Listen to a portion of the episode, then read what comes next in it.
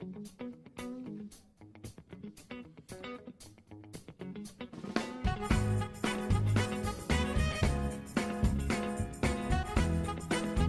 Sejam muito bem-vindos a mais um episódio do Bunny Cast, o seu podcast de entretenimento e cultura pop da Bunny Company. E hoje estamos aqui para falar de uma das séries mais queridinhas do momento. Vamos falar sobre The Boys. Eu sou o Guilherme Cepeda. E eu sou o Pedro Prado. E vamos receber a Rafaela e o Diego. Olá, eu sou o Diego, sou daqui do Rio de Janeiro, sou professor de história, um apaixonado por cultura pop e mais uma das pessoas que vai contribuir aí com, essa, com esse assunto, com essa série tão divertida. Oi, eu sou a Rafaela, sou do blog Eu Astronauta. É, também sou muito apaixonada por cultura pop. E encontrei o The Boys a, minha, a paixão que eu sempre quis. Porque eu odeio, eu odeio super-herói amo vilão. Eu acho que essa série é bem isso, sabe? Não tem super-herói e ninguém ali é bom. Após se tornar uma das séries mais assistidas da Amazon Prime, The Boys retorna para o seu segundo ano já garantindo o terceiro, e de acordo com o que foi anunciado pelos produtores Seth Rogen e Evan Goldenberg, que apareceram de surpresa na live com o elenco principal durante a San Diego Comic Con. Entretanto, devido à pandemia que ainda segue afetando o mundo e por consequência o mundo das séries e filmes, as gravações não possuem uma data para começar. Pois é, e o segundo ano da série já acabou retornando aí com um certo fardo, né, nas costas. Ela tinha que retomar, manter dar seguimento a todos os delírios que a gente viu na primeira temporada, né? Nesse universo caótico de The Boys. Que encontrou um jeito de, por meio ali de críticas ácidas, questionar o papel que os supers desempenham na cultura pop. E faz muito sentido com o que a gente vive hoje na cultura. E, bom, como a, a Rafaela já falou aí, que ela encontrou a paixão da vida dela em The Boys, mas como que vocês enxergam esse impacto de The Boys? Eu acho que The Boys é bem a realidade. É o que, se realmente fosse acontecer, se a gente pensasse, se for acontecer na realidade, um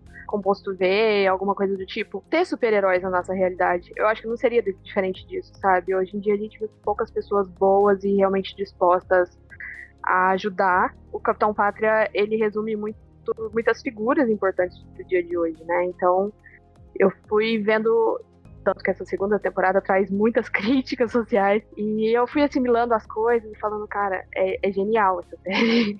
precisa, todo mundo precisa assistir essa série alguma vez na vida. Presta atenção, isso é encrenca da braba.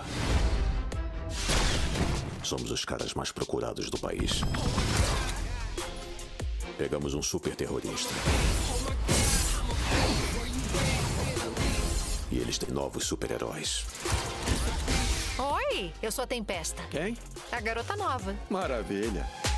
Bom, e partindo de onde a primeira temporada encerrou, né? A corporação VOT está tentando se reerguer após os incidentes que resultaram na morte da vice-diretora Madeleine Sitwell, que tinha um tipo de relação um pouco maternal e romântica e bem estranha com Homelander, que inclusive, né, nos relembra desses momentos bizarros com a participação de outro super metamorfo chamado Doppelganger. Enquanto isso, os rapazes estão vivendo ainda mais na clandestinidade, sendo procurados por associação a Billy Butcher, e agora desaparecido após reencontrar sua esposa e seu filho, fruto de um abuso do líder do set. O primeiro episódio apresenta uma determinada passagem de tempo, já com o Sr. Edgar, que é o Giancarlo ah, Esposito. O, eu sou suspeito para falar do Giancarlo Esposito porque eu sou fã de Breaking Bad, né? E o poder de atuação que esse cara tem de ser intimidador com pouco ficou claro ali nessa né, agora em The Boys de novo, sabe? Ele não precisa de muito, ele não pre...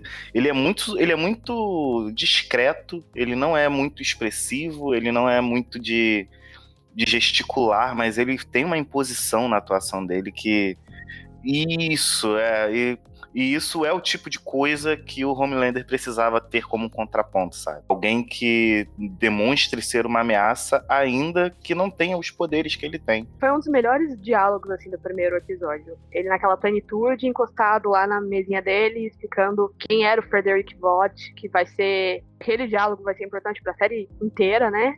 Depois que todo mundo assistir, vai pegar isso. E o Homelander, a cara que o Anthony Starr faz, as caras e bocas que ele faz, tipo, é, Tipo, o que eu tô fazendo aqui mesmo? Me tiraram. Vim, vim com tudo e tô indo embora sem nada. O Homelander, ele tem uma noção muito básica ainda de muita coisa. Por mais que ele seja o líder do set e o principal herói ali. Ele, você vê que ele tem um conhecimento bem básico sobre a própria VOT.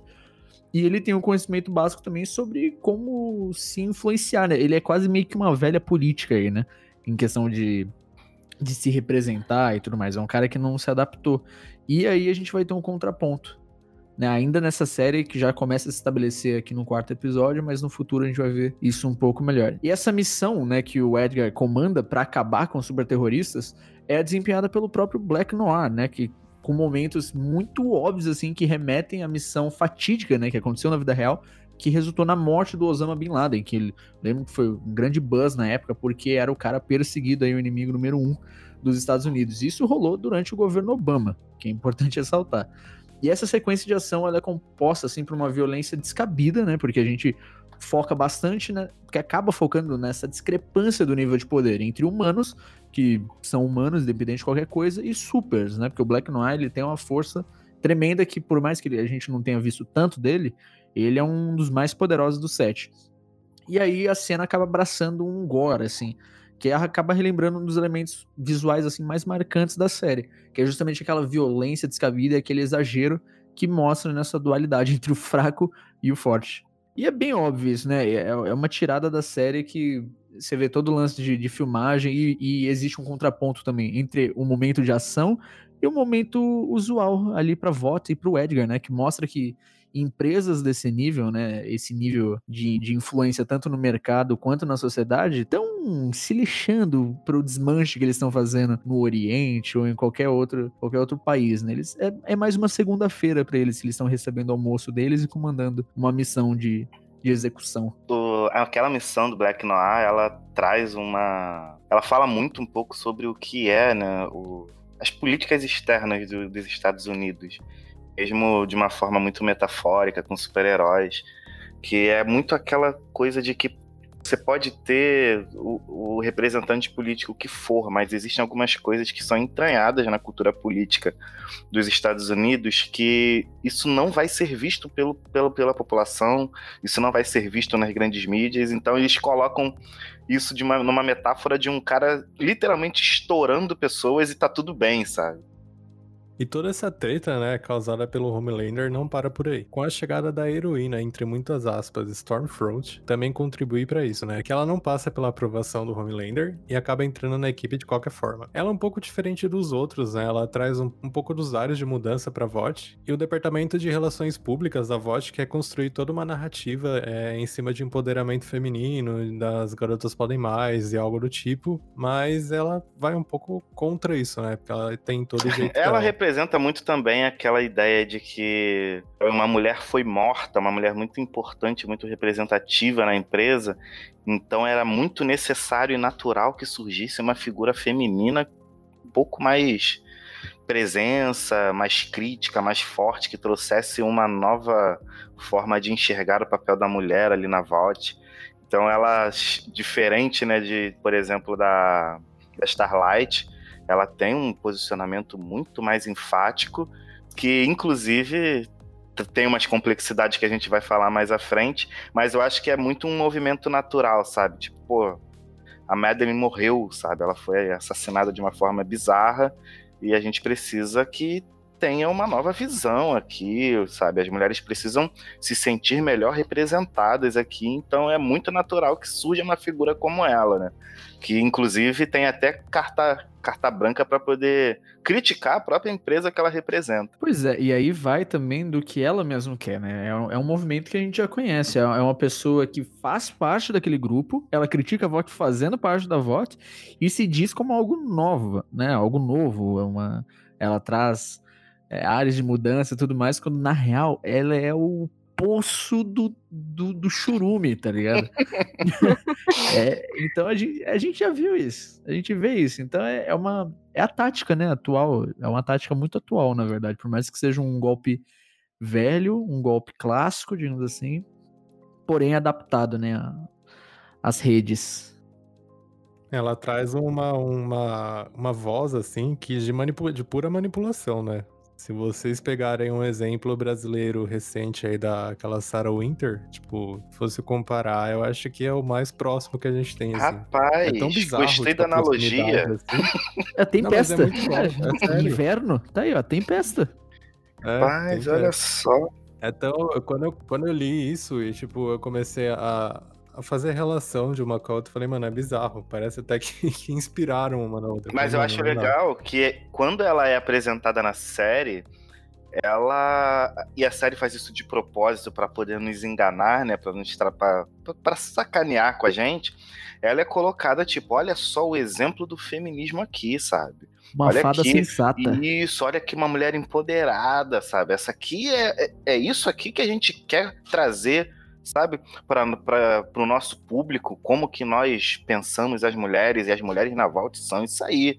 Ela se coloca, fala mesmo e tal. E a princípio, a série resume ela a isso.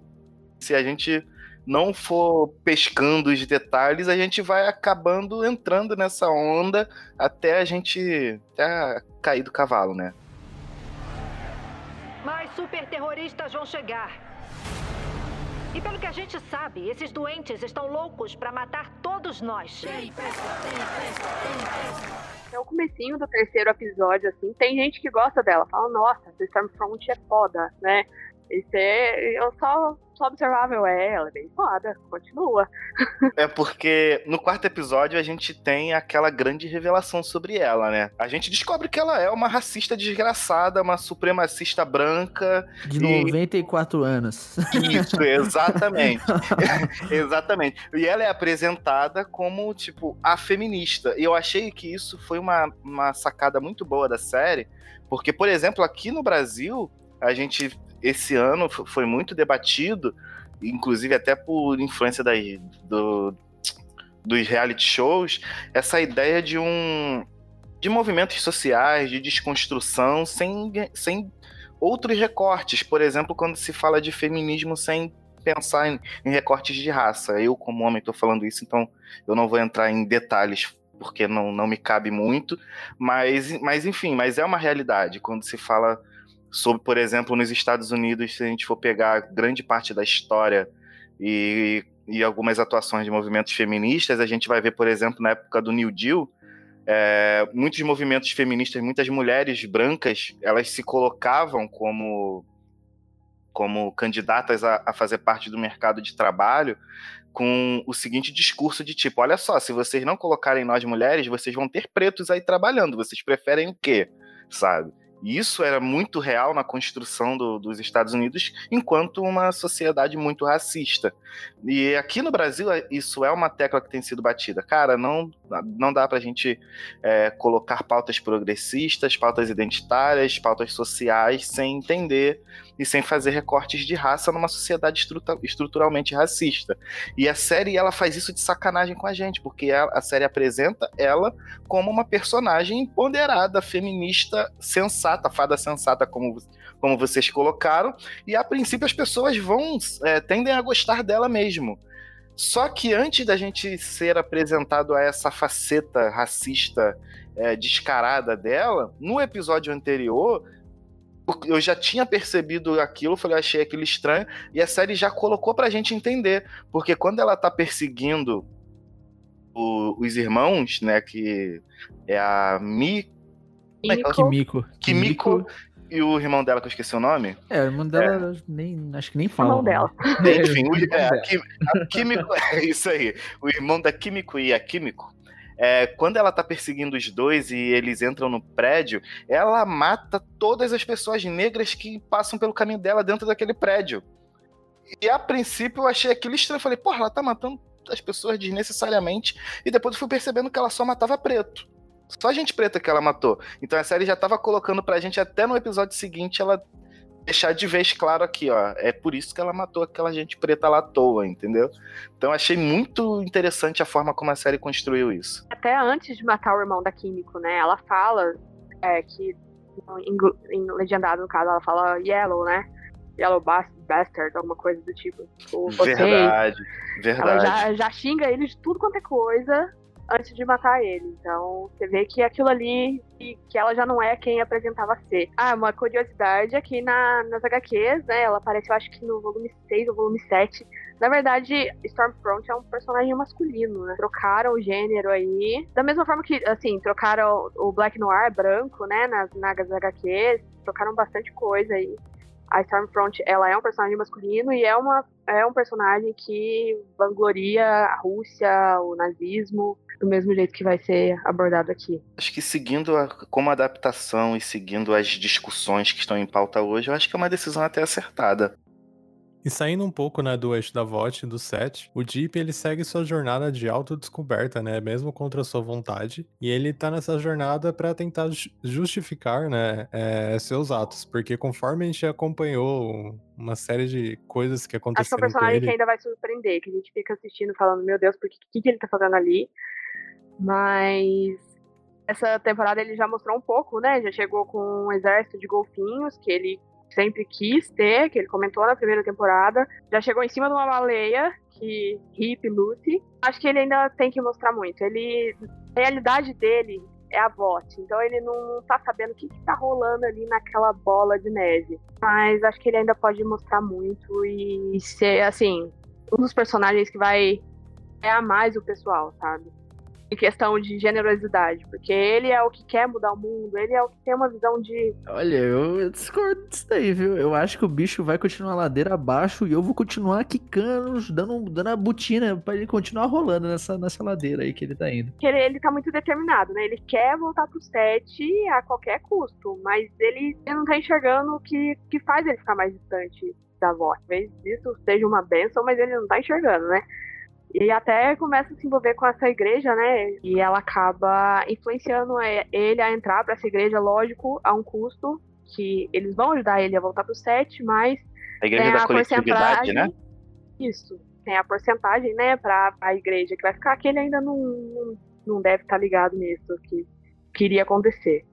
Mas eu não posso falar mais que isso porque foi isso que foi apresentado, mas assim, é um personagem que eu acho que ainda vai ele vai surpreender, sim, de uma forma ou de outra. Porque senão já teriam matado ele, sabe? Como a série ela gosta de, de, de trapacear, né? De, de mexer com nossos sentimentos, eles sabem que a gente odeia o Homelander, que ele é uma pessoa ridiculamente escrota e nojenta, sabe? Aí de sacanagem eles pegam uma personagem que é igualmente nojenta, ridícula, odiosa e coloca ela sendo alguém que vai causar raiva nele. Aí a gente tem que ficar lutando para não criar uma simpatia por ela quando ela faz o Homelander passar raiva, entendeu? Eles fazem de propósito. Porque é, é muito. São ótimas as cenas que ele morre de raiva, quer matar ela, que fica com raiva, mas ela quebra ele no argumento, sabe? Eu, como gosto de vilões, o Homelander, para mim, é... eu fui mais com ele, sabe? Eu odiei muito ela, tudo que ela fez. Mas como ele abaixou a orelha, colocou os rabos entre as pernas nessa temporada e foi buscar o conforto no filho, que é uma experiência nova para ele, né? Uma coisa que ele não teve, essa coisa de família. É, você vê no café da manhã mesmo, né? Dele com a Beca e o filho. Então, assim, ele não sabe como lidar com a situação, mas ele tenta e é, é, é fofo ver ele tentar ser pai, mesmo que depois ele faz coisa estranha, tipo, joga o menino do telhado, uma coisa assim, não dá. Mas vê que ele tá tentando, que tem um lado dele que é sensível, mas ele não sabe como administrar isso dentro dele, sabe? Pela criação dele.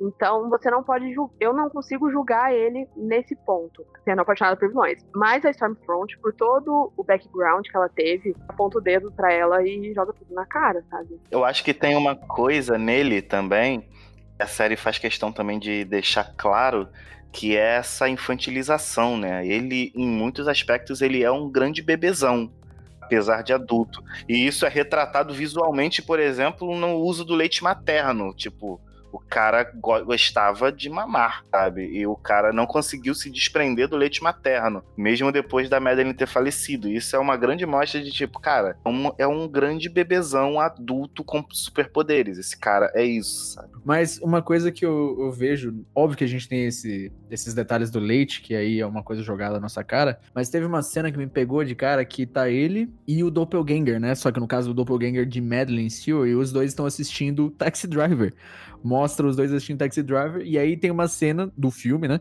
que o, que o, o, taxista, né, interpretado pelo Robert De Niro, ele dá um balaço no cara, e o Homelander fala, olha aí, vê só o que acontece quando mexe com o cara? O cara tá certo, pô. Então, é, ele é o tipo de cara que assiste Coringa e fala, poxa, mas tá certo o Coringa, né?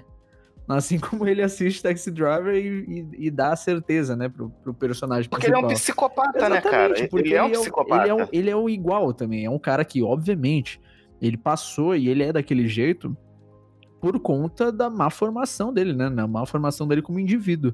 Tanto que a gente vê a Starlight, que teve uma criação teoricamente normal, ela cresceu bem, né? Por mais que tenha ali seus, seus, seus né? Enfim, traços de, de personalidade. Mas ele cresceu feito um rato, tá ligado? De laboratório. Dentro de uma parede cinza, sem contato humano. E aí cresceu um psicopata sem, sem qualquer tipo de sentimento. Então, eu não, eu não consigo passar esse pano, não. Uhum. Esse Não, pano. não- É, não, eu falo isso como apaixonada em vilões, sabe? Apaixonada pelo, pelo caos ali. Eu acho que, não sei, talvez eu daria uma segunda chance pra ele, porque se for ver pelas HQs, o Black Noir é muito mais pior que ele. Tipo, É, eu não, eu não consigo ter qualquer tipo de relação de empatia com ele. Pra mim, não. Apesar do background dele, de- a gente sabe que ele de fato teve uma criação. é, ele foi violado, né? Ele foi violado. Ele- então, não só ele, como os outros super. E foi criado como um rato de laboratório, tem tudo isso, uma ferramenta do governo e etc. Mas é aquilo, né? Ele cresce, ele se torna uma pessoa que tem acesso à informação, ele recebe julgamentos, ele recebe críticas, ele vê quando as pessoas tratam ele como meme, então ele, ele busca informações sobre ele, até porque ele é super narcisista e ele tem uma relação muito forte com, com a fanbase, ele quer ser bajulado, então ele ouve críticas, sabe? Ele sabe o que ele faz de errado, ele não é uma pessoa que está fazendo tudo que faz achando que está correto.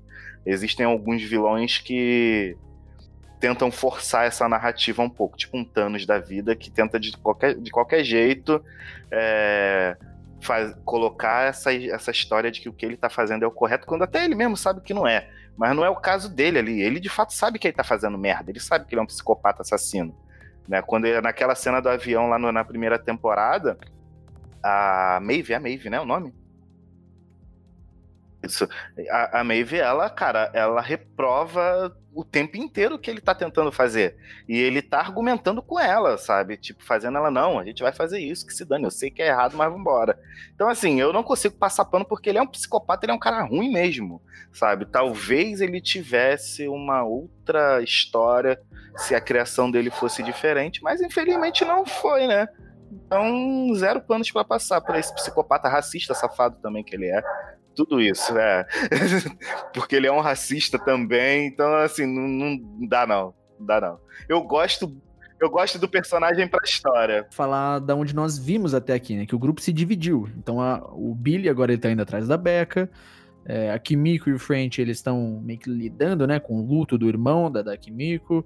Ela não aceita bem e o French tá tentando conciliar. Enquanto isso, o Leitinho, junto da Starlight do Rio, como a gente comentou, eles vão atrás de descobrir quem é essa tal super liberdade, né? Que, que busca ali investigar o passado dela e qual o envolvimento dela com o Seth e com a VOT no geral, que aí a gente acaba descobrindo que é ninguém mais, ninguém menos que a própria Stormfront. E uma coisa que eu, que eu acho legal dessa cena é porque tem detalhes muito minuciosos que é o seguinte, a gente passa, é, mostra eles passando de carro e de cara já tem um outdoor dizendo assim, não aborte, o seu filho pode ser um super. E assim como eles passam também na estrada e tem uma, uma, uma imagem, né, uma arte do Homelander com a capa dele, só que ao invés da bandeira americana, é a bandeira dos confederados, né? Que é usada pelos movimentos terroristas, né? De, de, entre aspas, supremacistas brancos, que de supremacistas não tem nada. São, são terroristas, a gente pode afirmar isso, pelo que eles fazem. E aí, cara, é muito doido porque a gente vê uma construção ali bem, bem aos, as gotinhas da série mostrando como a VOT sendo um resquício da Alemanha nazista, né, pelo criador dela, o, o Vought Senior, ela ser um cientista alemão, e ver como ele se implantou nos Estados Unidos e criou ali um conservadorismo que, que segmentou toda uma geração, velho. Pensa nisso, não aborte porque seu filho pode ser um super, sendo que os caras são criados. Então, olha, olha a linha que eles criaram aí, uma narrativa que eles criaram com os anos. É isso que você falou, é, inclusive é, achei assim um detalhe bem, bem legal que essa ideia de colocar ali o Homelander com a bandeira dos confederados é, diz muito sobre o que a gente estava falando, sobre o fato dele também ser um, um super racista, escroto, ridículo, terrorista, tudo isso. E, e vai de encontro também né, com, com o, o, o, criador, né, o dono da, da, da Vault, que ele tem de fato esses ideais nazistas que na verdade não é, não é nenhuma criação dele o que ele traz. Na verdade são duas coisas que se encontram, porque o nazismo e as, e as ideias supremacistas do, dos confederados que vieram lá do sul, do sul escravista dos Estados Unidos, são coisas que se conversam. Então tá tudo em casa ali, sabe? Você tem nazismo, você tem supremacia branca, que são lados né, muito aliados de sobre questões é, raciais, terrorismo, etc. Então, eu acho que são detalhes assim que a série pega, que são críticas muito, muito boas. E ainda traz essa ideia do aborto que está ali lado a lado com essas com esse super conservadorismo que está lá junto também, que muito se conversa com essa supremacia branca que foi criada nos Estados Unidos desde a época da escravidão então, assim, são esses detalhes assim que eu acho que enriquecem muito a narrativa. Ah, e uma coisa que, que rola também nessa temporada diferente da primeira, a gente começa a entender um pouco melhor os próprios rapazes, né? A gente começa a entender um pouco melhor por que, que o French tá nessa empreitada. A gente já sabia do Billy Butcher, né? A gente sabia que ele tava lá por causa da Becca e tudo mais. Mas por que, que o Leitinho tava envolvido nisso? Né? Por que, que o French tava envolvido nisso? O Rio também a gente já sabia. Então é legal que eles estão até explorando, de certa forma, o, o, motivo deles terem se reunido. Até por conta do presente dele, né? Dele ter uma família, dele ter uma filha. E é um cuidado que ele mesmo quer ter, né? Ele não quer que a filha dele acabe assumindo o mesmo, o mesmo fardo que ele decidiu assumir, mas que não foi uma decisão, né? Meio que. Cara, o cara faz isso com a sua família, com o seu pai. O que, que você vai fazer? Sabe? E, e eu acho que é muito bom salientar. A série também deixa claro que eles não são heróis. Não tem herói nessa situação os rapazes também não são bons. Obviamente, eles estão muito mais bem intencionados, porque eles querem derrubar toda, todo esse laço de corrupção e maldade que a VOT estabeleceu. Só que para isso, cara, às vezes tem que sujar a mão. Sabe? Não, não é bonito. É o próprio Rio nisso, né? Ele tá tentando encontrar o lado humano dele ali, mas não, não tem como. Acaba no sangue, lamado no sangue, né?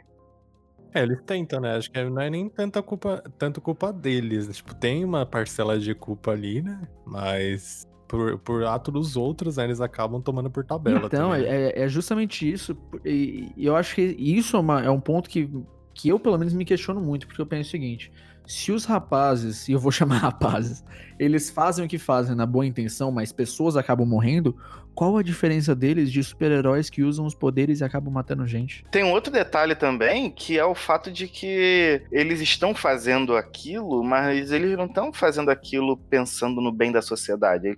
Todo mundo ali tem um motivo totalmente pessoal para aquilo. O Leitinho é o, ele tem a questão da motivação do pai dele, que você entende, lógico que se entende. O próprio Rio, ele tem a questão, tipo, ele entrou nessa por vingança, né? Pela namorada dele. O, o Butch, ele tem a, a questão da, da, esposa e tal. Então, assim, tá todo mundo ali enfiado por, por motivações pessoais. Uma coisa legal de falar é que, assim, nas HQs, os rapazes, eles não são tão aprofundados na, na história. E tanto o Leitinho, é, nas ele tem uma filha adolescente, a mãe abandonou ele, e a filha é totalmente, sim, quieto, sabe? Quer, quer tudo, quer, quer farra, anda com o pessoal da Zé Droguinha. Então, assim, é, a, o background que deram para eles, muito legal na série. Tanto pro French quanto pro Huey, que também tá bem diferente. E o Leitinho, eu acho que esses três. E a Químico também, né? Amarra bastante. Deu, deu para ver que eles tiveram um cuidado maior em desenvolver personagens. Pois é, é porque se você for pegar também o quadrinho com a série, acho que é muito complicado, porque quando o Garfienes fez o quadrinho, quem ia ler aquele quadrinho conhecia o Garfienes e conhecia o estilo dele. Assim, é, é uma é trashzeira total, tá ligado? É, é terrível, é terrível. Se você for ler o quadrinho esperando algo próximo da série, você vai se frustrar muito. Mas, obviamente, quando eles foram adaptar isso para uma série e para ser um produto original da Amazon, um dos maiores streams aí em ascensão e tudo mais, Obviamente, eles iam ter que adaptar de uma forma muito mais palatável, né? Uma, forte, uma forma mais desenvolvida, com, com pingos nos is e tudo mais. E aí no quadrinho você não encontra isso. Tem, uma, tem cada cena bizarra no quadrinho que é, dá desgosto. dá desgosto e eu, eu agradeço a existência da série. É uma, é uma, acho que é uma das únicas críticas assim que eu, que eu colocaria na série. Primeiro, as, as cenas de ação, eu acho que eles, eles não exploram nem a, a magnitude dos, dos supers diferentemente de quando é, por exemplo, Black Noir contra humanos. Eles sabem resolver bem que é simplesmente o Black Noir varrendo, né, os humanos.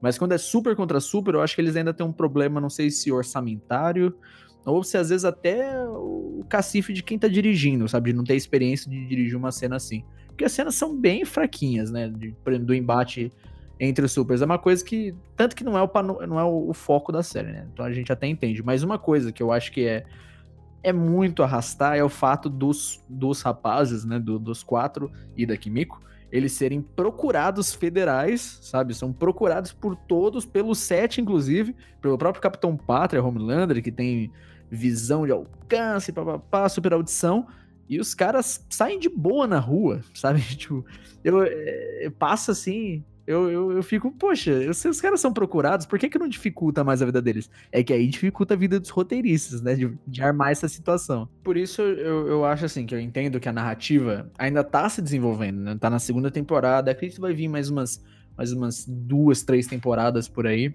Acredito que tenha pano para isso. Mas ah, dá para perceber que tá ficando cada vez mais estreito, né? O, as, as situações para eles desenvolverem. Por exemplo, cada, cada encontro do set com os rapazes tá ficando mais difícil de você resolver, né? De uma forma crível com aquele universo. Nem falo de ser uma, uma coisa apegada à realidade, não é nem essa questão, é a questão de ser, sabe, de ter uma. de ser razoável, né? De fazer sentido. Então, dá para ver que eu acho que vai ter um conflito logo mais, ou a gente vai ter aí pelo menos mais um dos rapazes aí com o composto V, em breve, não sei, se tornando um super. E eu aposto no Huey, que ele tá sendo muito taxado como mais fraco, apanhando, apanhando, apanhando. As HQs acho... todos têm o composto V no. Todos tomaram, né, o composto V para poder lidar com esse tipo de situação. Ainda não chegou nisso na série, mas sabe, é, tanto que pelo que eu li, o Butcher fica no impasse, né? Que ele fala que todos os supers têm que morrer, mas, tipo, quando os amigos dele são super, o que, que ele vai fazer? É, Se então, seguirem por esse caminho. Exatamente, aí. exatamente. É, eu acho que a série dificulta isso de maneira óbvia, porque seria muito fácil tomar né, um negocinho, tomar um, uma birita e ficar louco de poder. E não é o que rola, né? Porque eles já falam que os testes em humanos, principalmente adultos, são muito mais difíceis e tudo mais. Então você vê que se rolar dentro do, dos rapazes, vai ser uma coisa muito seleta, não vai ser em todos. Então eu acredito, eu acredito, aí fica aposta, que vai ser o Huey, porque ele tem sempre tá sendo pintado como mais fraco. Então eu acho que vai ser um, um contraponto muito legal lá na frente, dele ser, na verdade, agora o mais forte do grupo e o que vai defender todos. Acho que isso pode render situações bem boas aí é, é, sobre a questão lá da, da liberdade, né? Aquela, aquela história dela com a aquela personagem que eles vão lá na casa e tal, e traz uma discussão, né, sobre sobre racismo também, né, do fato dela ser meio que colocada em desvantagem em, em aceitar um acordo, um pagamento ridículo após o assassinato do irmão é, e ela não ter muito como recorrer, que isso também é uma crítica a uma coisa que é muito real nos Estados Unidos, em várias frentes. Como, por exemplo, questões de encarceramento, que muitas pessoas negras, cara, grande parte do, dos negros que são carcerários hoje nos Estados Unidos nunca foram nem julgados.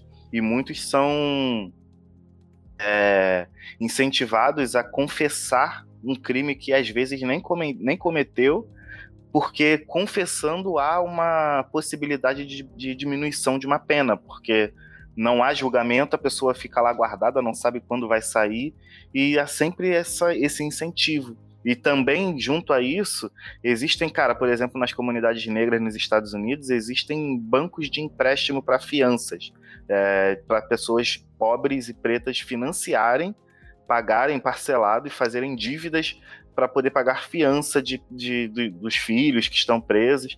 E isso é, mais uma vez, o Estado se colocando, ou, ou grandes empresas se colocando com, como grandes é, barreiras na vida dessas pessoas. E ali na série ela traz essa, essa discussão quando a gente vê um, um cara que ele é assassinado pela pela Tempesta, que nome feio, né? Pela, pela Stormfront. É, ele é assassinado por ela e, e, ela vê, né, o, o, irmão sendo assassinado, ela ainda uma criança e ela é silenciada e ela tem um, apenas uma indenização ridícula, sabe? Bizarra para ela poder ficar calada. E isso é um, assim, uma das outras coisas que a, que a série mostrou que eu achei que foi muito bem colocado também. Tanto que quando eles vão né, na casa dela, o Rio tenta, tenta chegar e abrir um diálogo e ele pessimamente se enfia em algum, tenta falar e ela fecha a porta na cara dela, na cara deles, e aí o Leitinho que se coloca, cara, peraí, deixa que, tipo, a gente se entende, sabe? E o Leitinho vai lá, bate na porta, troca uma ideia com ela e o diálogo acontece, sabe? Acho que foi bem construído essas narrativas na série também. Oi, aqui é o Thiago Valente, booktalker e um dos autores da nova antologia da editora Burn Books. Desculpa atrapalhar o podcast, mas é que eu tenho um recado importante para vocês. As razões podem ser bem diferentes, porém muito mais gente do que se imagina já pensou em suicídio. Em muitos casos, é possível evitar que pensamentos suicidas se tornem realidade. Pensando nisso, a editora Burn Books preparou a antologia Você Não Está Sozinho, que traz contos com 11 psicólogos e 5 autores. São histórias focadas no Setembro Amarelo, que é uma campanha de conscientização sobre saúde mental e prevenção ao suicídio. Esses temas ainda são tabus e por isso mesmo precisamos falar sobre eles. A pré-venda já está disponível na Amazon e o livro será lançado no dia 25 de setembro.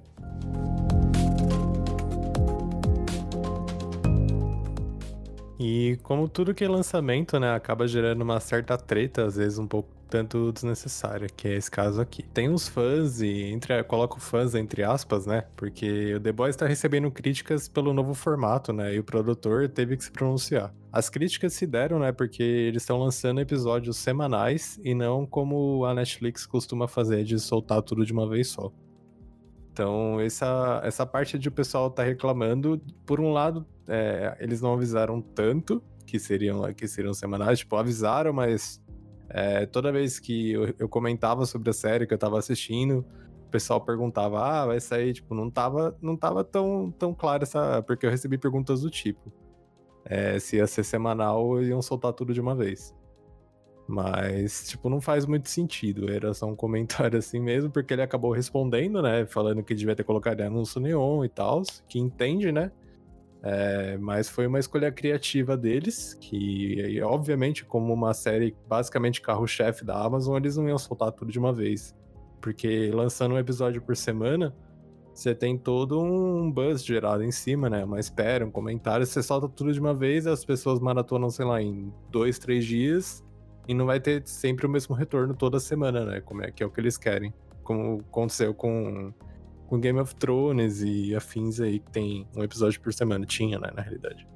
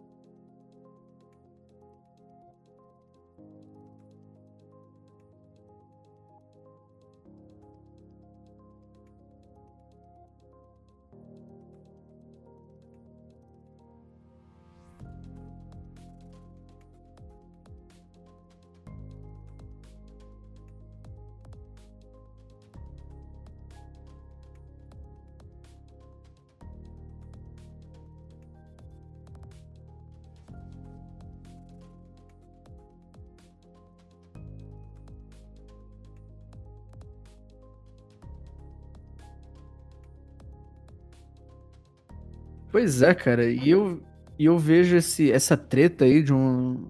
É, é mais um atestado, um diagnóstico, eu diria, dessa cultura que empresas como a Netflix acabam causando, sabe? Legal, é, é legal a gente ter alguns produtos que a gente tem ali acesso on demand, né?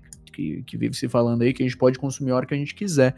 Só que eu acho que isso acaba gerando também, de uma certa forma, uma ânsia por consumir, cara, que é descabido. Parece que o sujeito não aguenta mais esperar, porque, de fato, gente, é isso que as redes sociais e os streamings estão proporcionando, gente.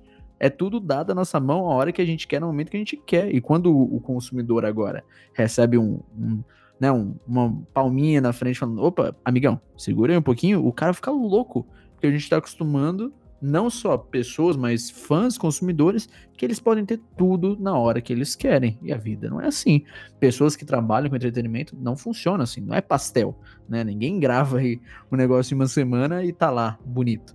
Então eu acho muito complicado isso, porque, de certa forma, é um, é um, é um modelo que se vendeu e, e fez sua fama aí por conta da Netflix, mas é um mal que vai começar a nos assolar e é importante que as empresas, não vou aqui passar pano para Amazon também, porque eu tô para lá de passar pano para empresa, mas é necessário ser feito também, né? Porque é necessário a gente ir um pouco na contramão dessa ideia de consumir de forma desenfreada, que nem tá sendo feito. Só para deixar claro aqui para vocês, esse não é o episódio final do Burning sobre The Boys, ainda vai ter a parte 2, porque a gente só comentou até metade da temporada, porque é o que nós temos até então. Mas quando, se, quando né, chegarmos ao final dessa temporada, a gente vai voltar aqui para ver se as nossas previsões, né, e os nossos palpites estavam corretos. E, cara, só poderia dizer que o resto da temporada vai ser de explodir a cabeça pode gravar minhas palavras e a gente volta a discutir aqui no final. Então nos vemos no próximo episódio, no episódio 2 sobre The Boys.